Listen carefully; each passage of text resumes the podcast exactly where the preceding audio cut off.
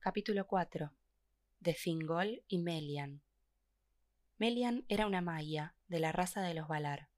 Moraba en los jardines de Lorien, y no había allí nadie más hermosa que Melian, ni más sabia, ni que conociese mejor las canciones de encantamiento. Se dice que los Valar abandonaban el trabajo y que el bullicio de los pájaros de Valinor se interrumpía, que las campanas de Valmar callaban y que las fuentes dejaban de fluir cuando al mezclarse las luces Melian cantaba en Lorien. Los ruiseñores iban siempre con ella y ella era quien les enseñaba a cantar, y amaba las sombras profundas de los grandes árboles.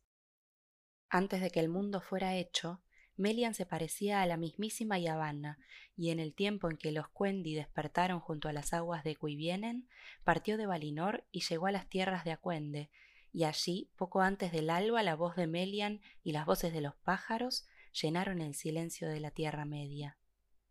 Pues bien, cuando el viaje estaba por concluir, como ya se dijo, el pueblo de los Teleri descansó largo tiempo en Beleriand Oriental, más allá del río Helion. Y en ese entonces muchos de los Noldor estaban todavía al oeste, en esos bosques que luego se llamaron Neldoreth y Region. Elwe, señor de los Teleri, atravesó a menudo los grandes bosques en busca de Finwe, su amigo, en las moradas de los Noldor y sucedió una vez que llegó solo al bosque de Nan el Moth, iluminado por las estrellas, y allí escuchó de pronto el canto de los ruiseñores. Entonces cayó sobre él un encantamiento y se quedó inmóvil.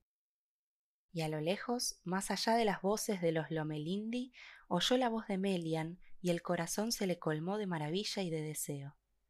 Olvidó entonces por completo a su gente y los propósitos que lo guiaban, y siguiendo a los pájaros bajo la sombra de los árboles, penetró profundamente en Nam el Moth y se extravió. Pero por fin llegó a un claro abierto a las estrellas y allí se encontraba Melian.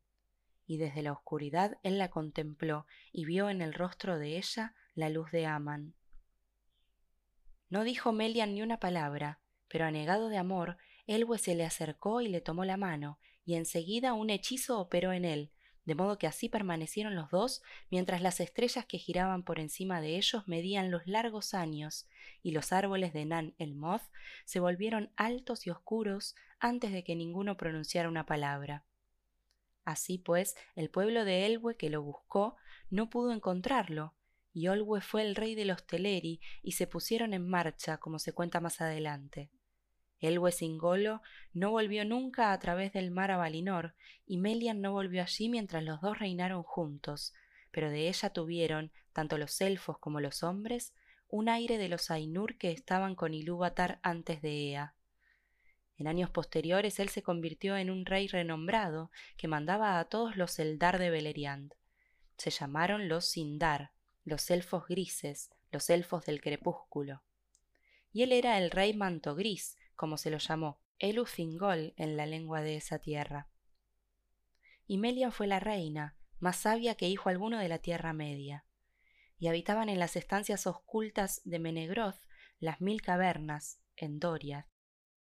Gran poder le dio Melian a Fingol, que fue grande entre los Eldar porque sólo él entre todos los Sindar había visto con sus propios ojos a los árboles en el día del florecimiento, y aunque era rey de los Humaniar, no se lo contó entre los Moricuendi, sino entre los elfos de la luz, poderoso en la Tierra Media.